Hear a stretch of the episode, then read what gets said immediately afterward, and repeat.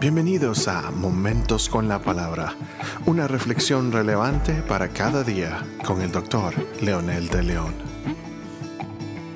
Saludos amigos y amigas, nuevamente aquí estamos para compartir el versículo de hoy que se encuentra en el libro de Santiago capítulo 1 versículo 27 que dice, La religión pura y sin mácula delante de nuestro Dios y Padre es esta visitar a los huérfanos y a las viudas en sus aflicciones y guardarse sin mancha del mundo. Santiago está tratando de explicar con detalles lo que significa vivir en la palabra. De nada sirve tener una religión sin que ésta pueda dar frutos, pueda dar evidencia de lo que practicamos, profesamos o creemos. Lo que Santiago pretende es que los que se llaman religiosos en verdad experimenten el amor de Dios sirviendo y amando a los necesitados y a su prójimo.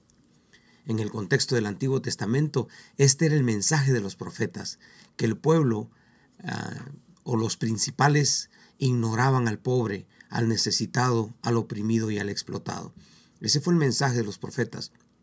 Lo interesante del caso es que muchos del pueblo siempre eh, tenían sus rituales, tenían sus sacrificios, etc., pero dejaban cosas importantes como los profetas declaraban o denunciaban. En nuestro pasaje, muy explícitamente, Santiago dice que la, verdadera religión es visitar a los huérfanos y a las viudas y hace énfasis en sus aflicciones. En los originales dice que visitar significa seleccionar a las personas que realmente lo necesitan. No es dar por dar, no es repartir a diestra y a siniestra, sino buscar específicamente las necesidades de algunas personas. ¿Cómo es que se ha ignorado el sufrimiento humano en este tiempo? ¿Acaso no estamos viendo abuso a mujeres, a niños, vemos explotación a los pobres, vemos injusticia social, los más ricos haciéndose más ricos y los más pobres cada día haciéndose más pobres? ¿Cuál es el papel protagónico de nosotros los cristianos ante tales situaciones? Estas preguntas debemos hacérnoslas eh, formal, estricta y seriamente. Creo que necesitamos empezar por casa, necesitamos empezar por nosotros mismos y por nuestras propias congregaciones. William Barker le comenta, lo que quiere decir Santiago es el ritual más apropiado y la liturgia más elevada que se le puede ofrecer a Dios son el servicio a los pobres y la pureza personal. Para él, el culto verdadero no consiste en túnicas elaboradas o en música impresionante o cultos cuidadosamente organizados, sino en el servicio práctico a la humanidad y en la pureza propia de la vida personal. Es perfectamente posible desgraciadamente, que una iglesia esté tan pendiente de la belleza de sus edificios y el esplendor de su liturgia que no le quede tiempo ni recursos para el servicio cristiano práctico. Y eso es lo que Santiago condena.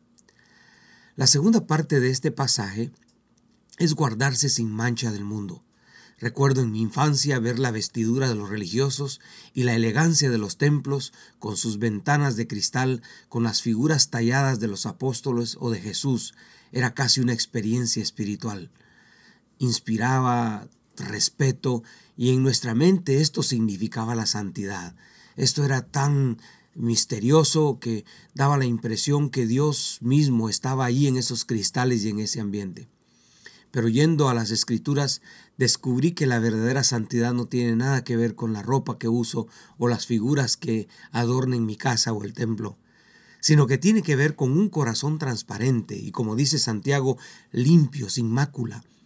Esto no quiere decir sin errores, sino sin intenciones pecaminosas, con deseos puros y pensamientos sometidos al Señor para que sean bien intencionados.